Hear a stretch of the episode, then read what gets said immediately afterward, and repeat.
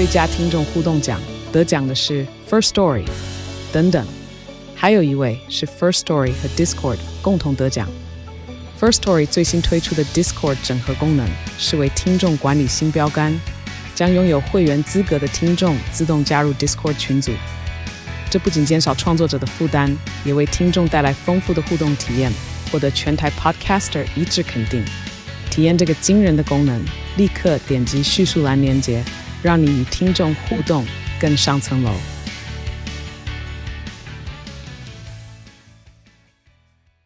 欢迎收听下班看电影，我们不是专业影评人，只是爱看电影的上班族。不但不专业，而且还很会爆雷。我是艾尔西，我是非线性。今天下班要看的电影是《美国女孩》。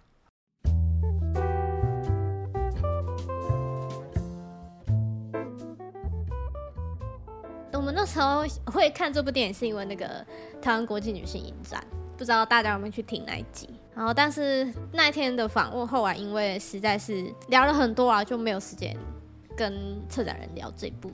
可是我也不是很敢在他面前聊这一部。对啊，所以我就想说，那我们就既然看都看了，然后就是都有稍微爬文一下，然后就想说，那干脆独立拉出来讲一集这样子。因为老实说，我那时候看完《美国女孩》的时候，我是觉得蛮火大的。可是我觉得我很不爽的，不是针对于这部电影，是。嗯我看完这部电影之后，它会直接连带让我联想到整个台湾国片的类型取向。听说你在半瓶醋的节目，就是好像发表了很多自己的高见，是不是？啊，对啊，我那时候好像不知不觉骂的有点凶，然后我回去看了一下重播，我发现半瓶醋的表情好严肃哦。如果大家想要知道 time code 的话，私信我们。哦，没没关系啊，我我我现在可以再我可以再原汁原味再讲一次啊。哦，真的吗？对啊，反正我今天就只是会想要针对整个台湾市场的情况，然后讲一些自己的想法而已了。嗯，我那时候也其实还蛮期待看《美国女孩》的，因为毕竟好像是什么压倒性的好评哦。我记得尤其是金马奖那个时候，嗯，就是大家好像看完然后都一直在捧这个。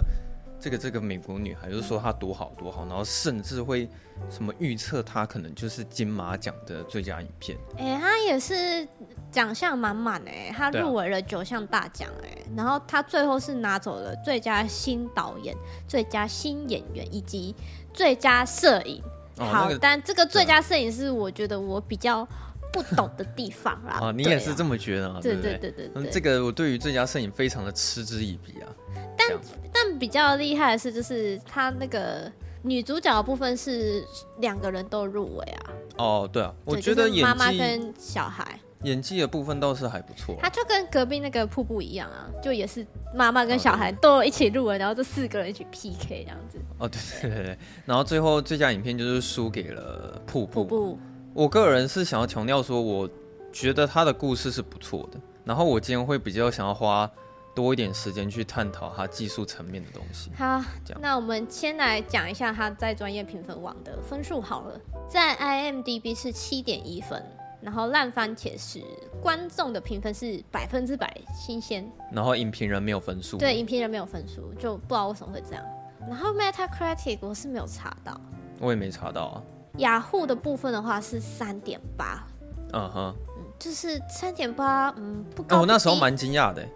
怎么说？因为就就是我所接受到的讯息都是说美国女孩好看，嗯，然后我是查雅虎才知道说哦，原来好像也是有不少人对美国女孩有一些不一样的想法，是没想到会这么低了。那我们来念一下网友的评论，这边有个网友呢，他给了五颗星，他说好看，有深度的电影，演员演技自然，很容易融入剧情中，家维持不易。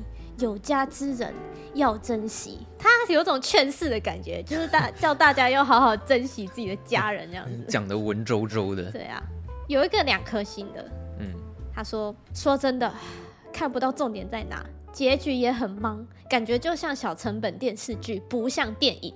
然后下面有人回复他哦，就是赞同他说完全同感，每个小主题都点到为止，过度发散，再加上结局突然。不至于差到完全不值得一看，但整体而言算是有些过誉的一出电影。嗯，你有这样觉得吗？呃，不好意思，我刚刚没有在听你讲话。靠腰，这这段你继续讲下去好不好？我我跟你讲，我接下来会很认真听你讲话。我刚刚在打字。我等下会考试哦，我讲什么？好，好你继续讲下去。好。哎，我看到很多人都是给一颗星的。啊，对啊，然后 好，有一个他给了一颗星。哎，没有，这我刚刚念过。哦，有哦，还有没有？哦，有一个给一颗星。他说剧情根本有头没有尾，如果要叙述长大。总要有个铺垫，让孩子意识到父母的压力。看到最后也不清楚是了解父母的压力，还是该融入这个社会。再来，本人六岁回来台湾，一开始剧情带入校园生活，让人感同身受，但渐渐的会让人觉得这部电影根本是以导演个人的视角看待国外回来的孩子，而不是用孩子的视角看这个社群的生活。真的，我以后不会再相信什么金马奖了。不过演员的实力蛮厉害的。哎、欸，可是这部其实是导演他自己的故事，哎，就是他讲这句话，我个人是不太认同了。对啊，就虽然我可能也不是那么喜欢这部电影，可是他讲了这一句，这部电影根本是以导演的视角来看待国外来的孩子，这是这样子没错啊。对，我不是，就是对啊，这是导演他自己的故事啊。对啊，就他 就。这部电影就是以导演的视角。对啊，他小时候就是就是就是美国，然后回来台湾啊。嗯，可是这个网友他应该是不爽，说怎么导演是用自己的视角，而不是用孩子的视角。我觉得应该是因为他说他自己也是六岁回来台湾，所以他可能自己对这方面也是很有共感的，所以他可能觉得说事情其实不是这样子的，可能他他的遭遇比较不同吧，我不知道。哦，好吧，好，这这这这个有点偏见了。对啊。再讲一个五颗星的哦，他说是他心目中今年最好看的电影。嗯，每一个角色的情感都刻画的很细腻，然后他在方姨身上看见自己，也在妈妈身上看见自己，可以理解十几岁少女的迷惘及渴望，也明白妈妈的爱与付出。所有的冲突对立其实都在表达爱。看完有种被治愈的感受，在泪水中和自己和解，也和过去的童年和解。哇！这也也太会讲了吧！哎、欸，这个心得写得很好哎。对啊，虽然我不不认同是今年最好看的电影，但是、嗯、对，只要你觉得是这样，那就对了。嗯，可是我觉得他讲这些话其实没有什么问题啦，就是对啊，没有什么问题。也许他就是真的在这部电影有感受到这些情感，嗯，对吧、啊？我觉得他讲这些是 OK 的啦。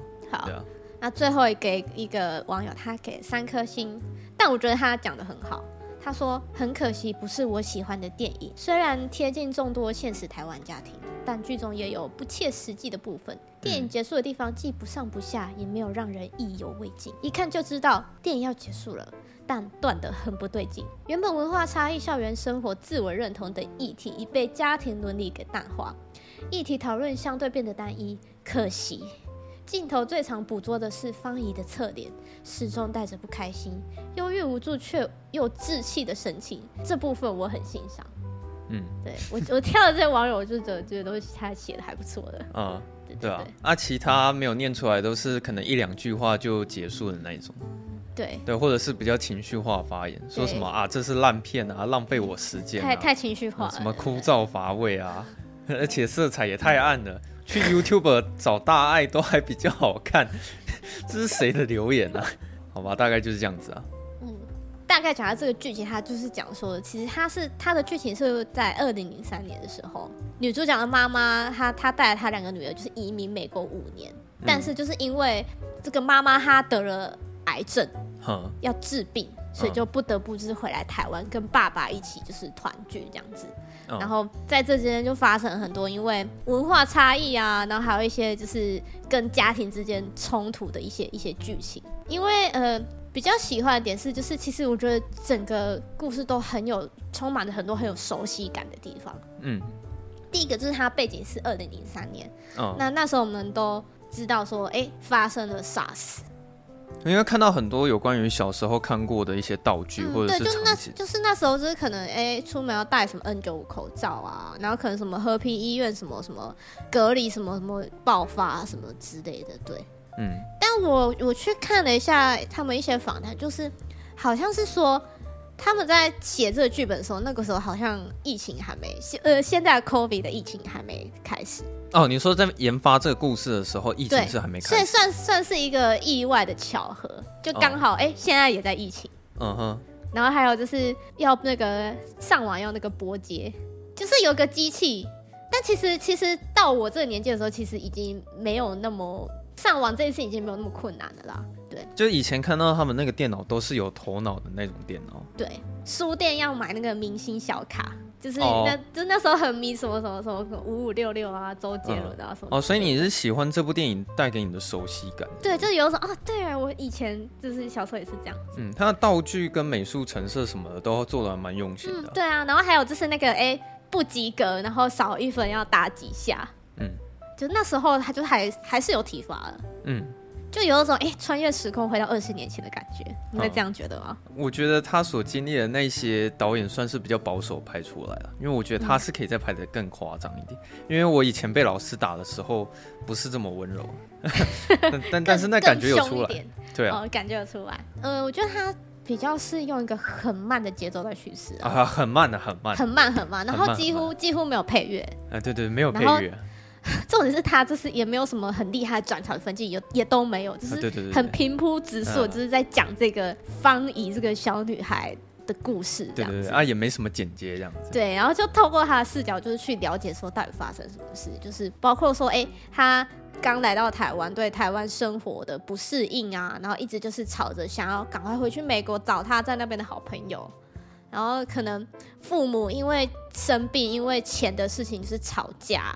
还有可能跟他妹妹就是一些你知道兄弟姐妹间的那种相爱相杀这种关系。嗯，我觉得他其实就是算是就是在讲他们家的故事啦。就是反正那种家庭里面会发生的冲突，他基本上都拍进去了。对，然后呃，就导演他曾经在某个访谈里面提过，他就说他认为家人就是互相埋怨又深爱彼此。嗯，对，我认为他说的很对，因为就是即使你经历再大的争吵，就是你们。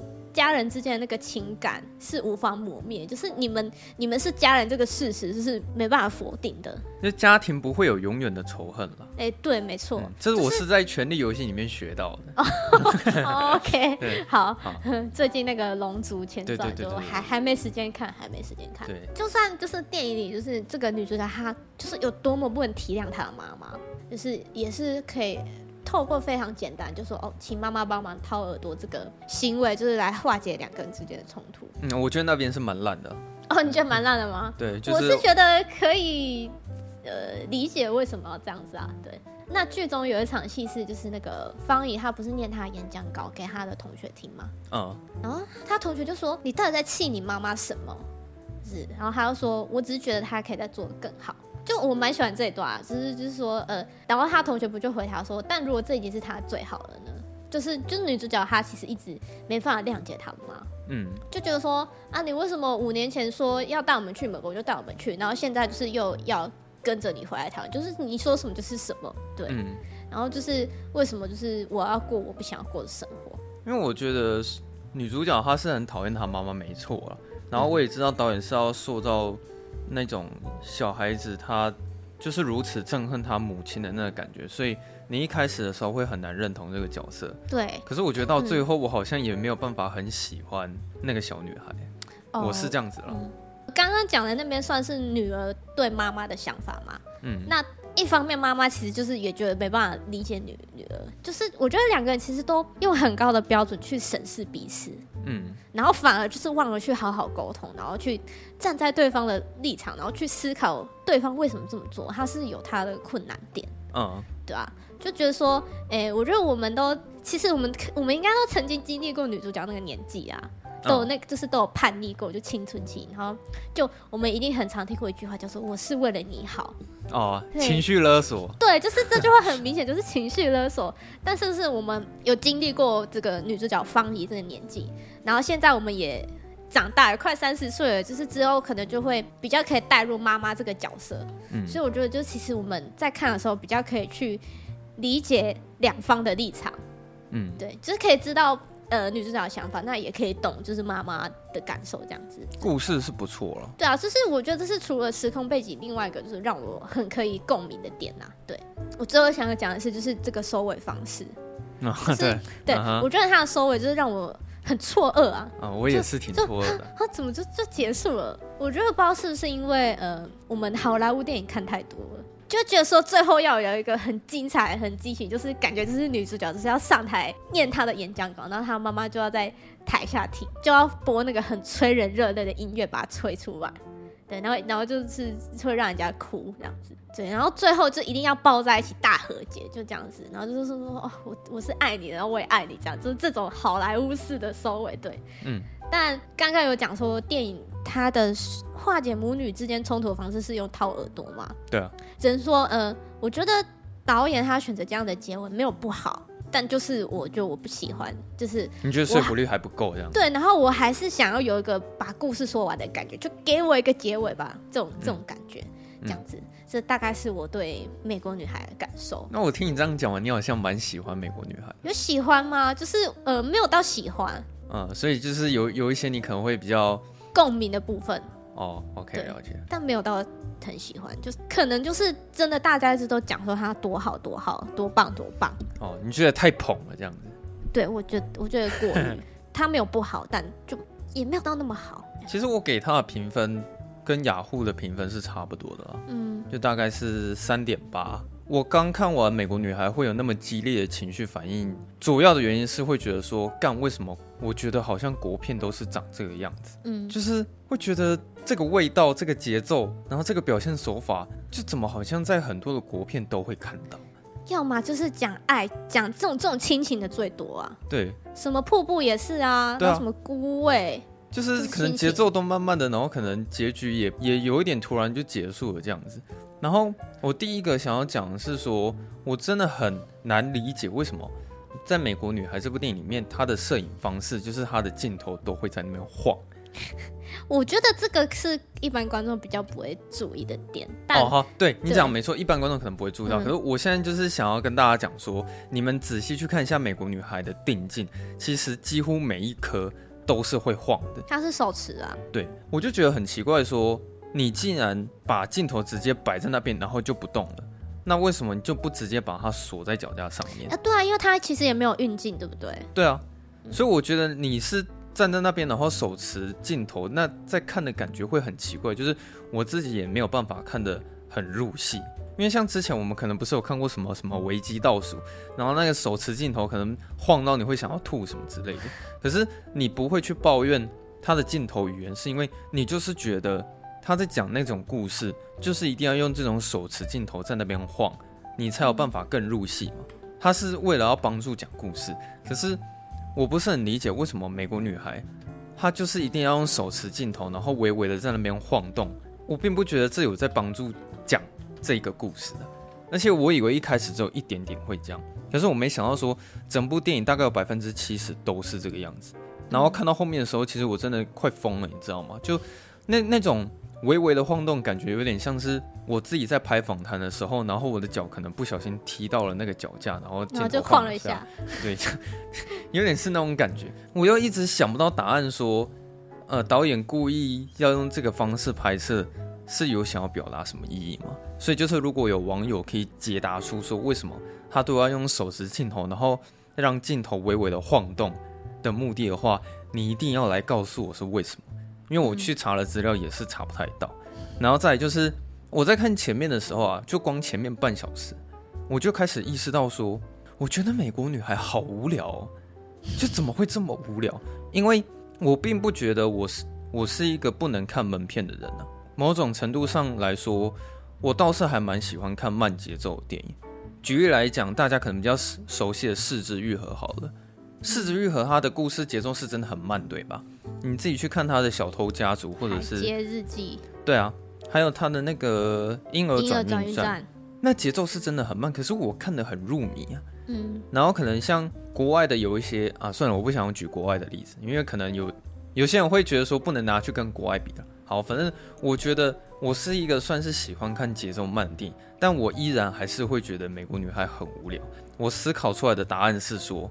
因为我发现她很爱用长镜头，然后呢，这个长镜头它有一个重点是说，它几乎就是用一颗镜头，然后就解决了当下所有的资讯。嗯，然后我就会发现说，这到底是因为导演他故意要用这种镜头语言去讲故事，还是因为那一天拍摄时间不够了，还是说他们是在便宜行事？因为一颗镜头解决资讯，其实会比较有工作上的效率。因为其实我在看的过程，我一直感觉不出来有那个分镜的感觉。然后除了摄影上面的问题，我也感觉不出来这部电影有太多的剪接。因为说实在的，有时候我可能在看他们母女俩在对戏，或是他们家人在对戏的时候，我就会很渴望可以去看到其他人的视角。就比如说，他有一些镜头是整个广角呢，就是拍大家现在在对话的样子。可是我会很想要去看看说，诶，如果是从爸爸视角看过去，或是从妈妈视角看过去的话，是不是会有不一样的情绪或是感觉？可是也没有，他很长时候都是在用长镜头。然后我现在就发现那国片啊，那我只要看到那个长镜头，我就觉得很逗多，你知道吗？你要玩长镜头的话，那你就直接像视觉愈合那样嘛。就是你有没有办法可以玩到说哦，虽然镜头很慢，但你那个整个情绪会很满，然后可以让我看得很很入迷这样子。嗯。可是我觉得好像可能只有我会这样子啊，因为有一些人他们一直觉得美国女孩好看，可能是因为他们觉得在看她的长镜头的时候是可以很投入的，就是也许在情感情感上面是有打动那些观众。嗯。然后我就是会开始很不爽说，说我好像。不止美国女孩会这样子，就是有一些国片，他们的长相也是这样，就大概是这个轮廓。对，就是你会发现他们的镜头也都很慢，也都是一颗镜头，也没什么在剪接啊。然后整整部电影就是拍的很文艺、文艺、文青、文青的。然后有一些地方你好像有点看得懂，又不是看得很懂。像瀑布里面有一些地方不也是一样子吗？嗯，就是我记得有一场戏好像是一幅画吧。然后在在一个精神病院里面看那一幅画，可是说实在我也不是很了解，就是那场戏的意思到底是什么。但是又感觉出来它好像很有深度，但我又不一定看得很懂。然后我想说，是不是国片一定要拍成这个样子，才可以让别人觉得说，哦，它其实是一个很有深度的电影？但我觉得其实 其实不需要这样子啊。那我觉得好像也可以稍微去解释说，为什么我不太喜欢侯孝贤的《刺客聂隐娘》，因为他 他其实大概也是长这个样子。嗯，好。然后美国女孩，我觉得她有几场戏比较夸张，是她是一场戏就是一颗镜头，嗯，就可能在其他场戏里面镜头数量比较少了，可能有四五颗或是三四颗，嗯，但是有时候她是一场戏就一颗镜头，然后我就在想说，为什么就不剪接，然后或是给我看一下其他的分镜呢？因为我相信你在讲这个故事的时候，你去给我看一些其他人的情绪视角。那应该可以更加分吧？嗯，所以我，我我觉得我在看美国女孩会觉得很无聊的原因，可能是这个样子。像国外的有一些导演啊，我现在不是在讲说比较国外导演他们拍出来的电影多好看这件事情。比如说像诺兰，然后什么大卫芬奇啊、昆汀，然后达米恩查泽雷，好了，他们的表现风格都超级不一样。我现在讲的重点不是说他们拍的电影多好看哦，因为我知道。这个是不能比的。我想要强调的重点是他们不一样这件事情。嗯，就是国外的每一个导演，你看的感觉就是风格很强烈，然后就是你会觉得说啊，这个这这个风格真诺兰，对啊，这个这这种的一定是那个丹尼斯维勒纳夫。对对对对，他们的个人色彩是非常浓厚的。嗯，可是如果你现在突然跟我说哦，举例来讲，孤味，然后什么瀑布，什么血观音，然后美国女孩，他们导演是同一个人。我说不定真的会相信呢，他们的导演个人色彩好像都蛮像的，就是我觉得没有太明显的区别，所以我觉得这样讲下来啊，我好像还比较能去欣赏九把刀他做事的风格，还有像陈伟豪，因为虽然九把刀他的电影我不是很喜欢，但是我觉得他是非常有浓厚的个人色彩在里面，他就是有在做出自己的导演风格。然后像我很喜欢的台湾导演是陈伟豪了，陈伟豪他个人。的风格也很强烈，可是我不知道为什么像这种，他们真的是有在把自己个人的色彩导入在电影里面的时候，他们的电影不会受到太多的金马奖的青睐。嗯，所以你就会发现，好像每一届金马奖最佳影片长相都挺像的，然后再另外是配乐的部分，这好像也是会导致我觉得我在看美国女孩蛮无聊的一个原因。我知道有一些电影是没有配乐，或甚至是不需要配乐，但我在看美国女孩的时候，我就是会觉得你要有配乐，对讲故事比较加分，或是可以让我看得比较入戏一点。然后我一直在等说什么时候会有音乐，就一直等等等等，等到后面好像有一个是小女孩跟马在马场的那一那一场戏，他们才有音乐。然后我就想说，哇，好像仿佛是我在看《犬三季》的时候有那个有配乐的那个感觉，你知道吗？然后除此之外，它其他地方可能就算有配乐，也都很小声啊，不然就是完全没有任何一点音乐。嗯，然后这种长镜头的说故事方式，里面的节奏也都很慢啊，然后也没什么剪接，然后也没什么分镜啊，也没什么配乐，然后就让我导致觉得看的过程好提不起劲。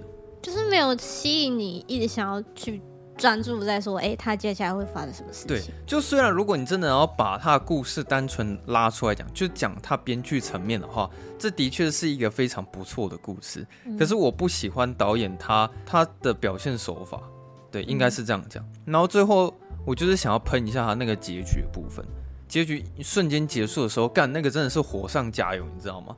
就是我想说，我当初看瀑布的时候也是这个样子。就是你能不能非常清楚的告诉我一个资讯，然后最后很完美的画下句点就好了。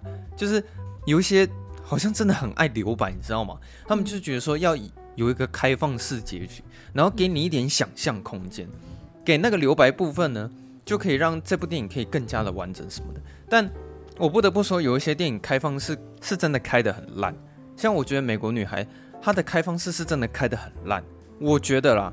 最后的结局，如果是想要留白，或者是以开放式结局做收尾的话，你这个条件是建立在说你的故事都已经讲完了，你的资讯交代的很完整，然后你最后在开放式结局的时候，那个效果才会出来。我对美国女孩最后面结局是，她几乎每一个角色的故事都没有讲完啊，像那个小女孩，我也不知道她最后到底会不会回美国，然后她的爸爸，她到最后到底有没有要去大陆工作？然后她妈妈最后到底会不会死啊？唯一有把故事讲完的就是那个小妹妹啊，妹她妹妹啊，以为是 SARS，但只是得好像重重感冒。对，她结局就是没得啊，她回到了自己的家。嗯，然后女主角就是在阳台上面就讲说啊，你回来了，然后她就赶快冲下去，然后去找她妹妹。然后最后那个画面呢，还给我看了大概两三秒的空景。然后画面就这样突然结束了，而且那个画那个空景也没有给出什么资讯。对，所以我不是针对于《美国女孩》这部电影在讲，而是我是想要探讨是整个台湾的大环境，嗯、就是好像很多导演都喜欢这种非常文艺的表现方式这样子。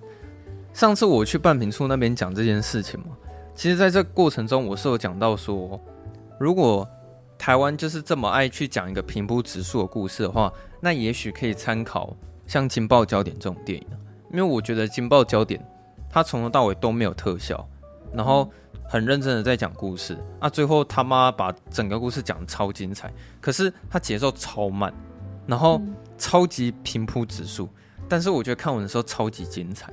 结果那时候半瓶说他讲了一句话，突然点醒了我，你知道吗？他就讲了一句话说，其实一个导演要在什么时候决定用什么样的镜头，以及什么时候要剪接这个画面？其实这个功夫不是一朝一夕的。然后我才了解说，哦，我好像有点太低估惊爆焦点。就是可能国外人家是已经把整个镜头语语言已经成熟到了某一个地步，他们最后才可以拍出一个非常精准的电影。就是这些镜头语言都用对，然后这些剪接的方式也都是有剪对。那可能是一个到很大。很高的功夫，最后才有办法把电影呈现成那个样子。所以我最后也会开始怀疑说，诶，如果台湾要去执行像《惊爆焦点》这种电影的话，可能不一定能执行的出来。嗯，但我觉得这可能是大环境的的关系啊。就是如果你想要改变这些的话，不是一时就能改变的。那时候半瓶醋他有很直接告诉我说，他有听到一个内幕啊，可能在金马奖的评审圈内，或是电影人的圈内啊，可能最上面的那些人啊。有一挂是特别喜欢这种很慢的电影，或是长镜头。嗯、OK，对，那可是因为最顶尖的那些人，他们掌握了整个台湾电影的预算，然后还有掌握了那些权利，有时候你可能你拍出来的国片没有办法获得观众的票房，你可能就只好选择去拍出那些评审会喜欢的东西。那那些很顶尖的那些评审有一挂的，很喜欢长镜头或是慢节奏的电影，那这时候有一些台湾导演就会专门拍出这种电影，这样子。我觉得就是这些导演很会考试啊。你说就是专门拍给老人看，就是知道要怎么哎、欸、出这个答案，就是会是正确答案。对，所以就是你不觉得其实每一年的金马奖最佳影片真的有点像吗？就是每年金马奖最佳影片几乎都是剧情片或是文艺片为主。嗯，对，要不然就是他们呃整个电影的核心都是在讲亲情。我就觉得这个多元性比较少，就比较可惜了。可是我觉得我会想要抱怨这些，可能也是因为我心里渴望说台湾会有一些多元化的电影出现。我觉得我更期待看到更多不同，呃，很有自己色彩的导演，他们愿意去拍电影。但是这可能又会牵扯到说，他们那些导演拍出来的电影不一定会有票房。那这就是会列入一个比较恶性循环里面吧。因为你想要你想要试着做突破，但是因为没有票房，所以。你这类型的导演跟电影类型就越来越少，嗯，然后反而文艺片虽然没有票房，但是可以获得评审的青睐，所以这种循环的结果就是你的文艺片会越来越多，然后到最后可能台湾导演都会更倾向于去拍这种风格的电影，那可能也是因为台湾的顶尖导演就是侯孝贤嘛，或者是李安，但我不知道李安能不能算台湾导演啊，因为他是在台湾没错，可是他可能他好莱坞拍片，对，他已经厉害到。他都是去拍好莱坞电影，这样。那要不然之前还有一个非常知名的导演就是蔡明亮嘛。那蔡明亮他就是他就是长镜头出名的。你知道他有有一颗镜头在吃一个便当，好像可以吃三分钟还是五分钟？嗯，我有点忘了，反正就是给我看过那个片段。对，蔡明亮他非常善用长镜，他这是那是他的强项，因为他这个表现手法有拍出一些不错的作品。然后最后也真的有获得肯定，所以我就在想说，是不是因为台湾比较顶尖的这些导演都是倾向于这类型的电影，所以会导致像《美国女孩》啊或是《瀑布》这种类型，就是会比较多一点。我觉得那个什么什么我没有谈的那场恋爱也很好看啊。哦，对啊，那那部片我也觉得很棒。它也是很有个人的风格。然后他的一些特效什么的，对对对对，可是那部电影好像顶多就只有入围什么金马奖最佳新演员艾怡良，哦对啊，就没了，就是其他的奖项好像也没有获得太多的肯定。嗯，好了，反正我的结论就是，我我是真的不喜欢看台湾电影，对，尤其是。长镜头的那些国片，我真的很讨厌。你要用一颗镜头去解决所有的资讯，你可能光一颗镜头就五分钟，然后叫所有的演员就在那一颗镜头，然后从头到尾把它演完，然后都没有分镜这样子。那这样我们以后还有机会讲国片吗？我不知道啊，因为因为现在金马奖快到了嘛。嗯。那我真的也不知道今年的金马奖最佳影片会不会也长得像类似像美国女孩这样子。就是这样子的。对啊，啊，我刚刚忘了讲到一个重点了。我觉得你的镜头数量越少，我就越难感觉出来你这整部电影的场面调度。嗯。因为你镜头很多的话，那就是在考验导演的场面调度啊。嗯，我记得我之前有跟你聊过说，说像《寄生上流》，导演奉俊昊他当初在拍那部片的时候，他就是从头到尾把分镜都画出来。对啊，他是先决定好分镜，然后他才去依照这个分镜打造他的场景的。对，然后。那个奉俊昊他得奖之后，他讲了一句话，他说他觉得让他最骄傲的一件事情就是，当他把电影拍完的时候，那些画面居然跟他一开始画的分镜基本上是一样，嗯，就是有百分之九十八趴都是一样的，就只有一些其他的微调或是有就几颗镜头不一样，但是其他镜头跟他一开始规划都是一样的。嗯。那你自己在看《寄生上流》的时候，你很明显可以看得到奉俊昊的那个场面调度吧？嗯，那就是因为它的场面调度都很流畅，然后整个剪接感也都剪出来，你就会觉得在看那整个过程的节奏是非常舒服，而且你会一直想要看下去，从头到尾不会觉得无聊。好，我现在没有要拿《寄生上流》跟台湾比，因为我知道这不能比啊。我现在人家拿奥斯卡最佳影片，我现在想要探讨的不是《寄生上流》有多好看，我想要探讨的是场面调度这件事情。嗯，你镜头数量越少。我就基本上感觉不出来这部电影的场面调度。嗯，对，大概是这样子。OK，推荐大家可以去看一下《美国女孩》。Netflix 上面有啊，现在。对啊，因为毕竟他获得了很多金马奖的这个肯定，他入围了很多奖项，所以也许我刚刚所讲的那些，算是少数人才会有的想法。个人想法，个人想法。对啊，个人想法。好，好差不多就是这样子吧。我们今天有一个赞助要念，你啊，要念一个赞助是不是？对啊，你来念吧。好，我来念一下，就是。我们最近有收到某位粉丝的赞助，他是什么彭于晏？哦，竹北彭于晏，竹北竹北彭于晏，对，竹北彭于晏，对。然后我们收到这个赞助，实在是非常的感动啊！感谢这位网友，他赞助了我们三百块钱。先感谢一下竹北彭于晏，他对我们说很喜欢听你们聊电影，都有说出我的心里话，尤其是玩命关头那一集，非线性说妈的 family 超有共鸣。如果有机会可以听你们两个聊《无间道》《千钧一发》《天空之城》吗？超推荐这三部电影的，小小的赞助你们，然后请两位吃爆米花跟吉拿棒。谢谢竹北彭于晏，谢谢竹北彭于晏。对对，那你既然都赞助我们了，所以我们一定得讲你想看的电影了。我们至少会挑一部啊。啊，对啊，没办法三部全讲，至至少会挑一部。对，那是哪一部？到时候就会知道了。哎、欸，其实我还没看过《天空之城》呢。你有看过吗？小时候有看过，哦，然后后来也忘了差不多是不是？嗯，我好像是小时候也没看过，还是我们就讲《天空之城》？对啊，就是顺便看一下。好啊。然后那个《无间道》我是可以，也是蛮推荐你的，因为你知道《无间道》那时候我们上课的时候有特别花一个篇幅在讲《无间道》，你知道，因为《无间道》太好看了，所以好莱坞的那个。马丁·史克西斯改编了《无间道》，然后他就拍了一一部《神鬼无间》。哦，是哦。对，然后他完全是改编《无间道》剧情拍出来的。哦。基本上很多剧情都是雷同，可是表现手法很大的不一样。然后就是那个《神鬼无间》，他后来有获得奥斯卡奥斯卡最佳影片，奥斯卡最佳导演，还有最佳最佳改编剧本跟最佳剪辑。所以你你大概可以知道《无间道》有多厉害啊！就是被改编之后获得了奥斯卡最佳影片。但是我可以告诉你，这个好莱坞改编的这部我是不怎么喜欢啊，我觉得拍的实在是不怎么样。他拿最佳影片的时候，我也觉得有点怪怪的，因为他跟《无间道》比，我觉得差太多了。就是在这个时候，我是会站在亚洲人这边的啦。就是《无间道》的导演，我觉得比较厉害一点。嗯，对。然后《千钧一发》的话，这部电影我好像就没听过了。他评价蛮高的，它是一九九七年的电影，嗯，之前也是有听别人聊过了，然后它是乌玛·舒曼跟伊森·霍克还有裘德·洛演的，对对对对对，嗯，好，没关系，我们之后会讲一集《天空之城》啊，最后感谢粉丝的赞助哦。我们这一集是第九十九集，那下一集就是一百集了，那一百集我们要干嘛嘞？一百集哦。我们可能就打烊了吧？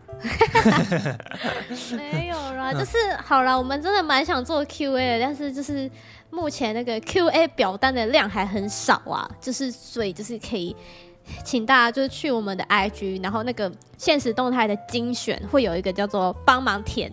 反正你去看那个现实动态精选，就很明显就可以看到，就点进去，然后就是里面就会有那个连接，就可以帮我们去填一下 Q&A 表单。对啊。好不好？不然我们就是要自己生题目了，嗯、就是就是尽量问问题，嗯，尽量问问题，然后就是不一定要跟电影相关啊，就是你也可以问跟制作 podcast 相关的问题啊，嗯，或是说问一些想要知道关于我们两个私人问题也可以，我们可以看能不能回答，哦、好不好？什么问题你都可以问。如果有人想知道的话，对对对，你敢问的话，我就敢回答。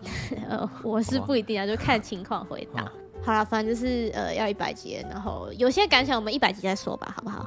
哦，对啊，那尽量填一下 Q&A 啊，不然那个 好像真的得自己生问题。会很不精彩哦。对，我们自己得自己生问题，这样很可怜。这样很可怜，就是要做 Q&A，然后就要自己自己对自己提问，像话吗？对啊。希望大家填一下，好，好，好，那对，那喜欢我们节目的话，欢迎到 Apple Podcast 帮我们五星评分，然后订阅起来，然后也可以留下你的评论，让大家都可以一起下班看电影。我们下周二下班见。好了，那我们就下周二下班见，拜拜，拜拜。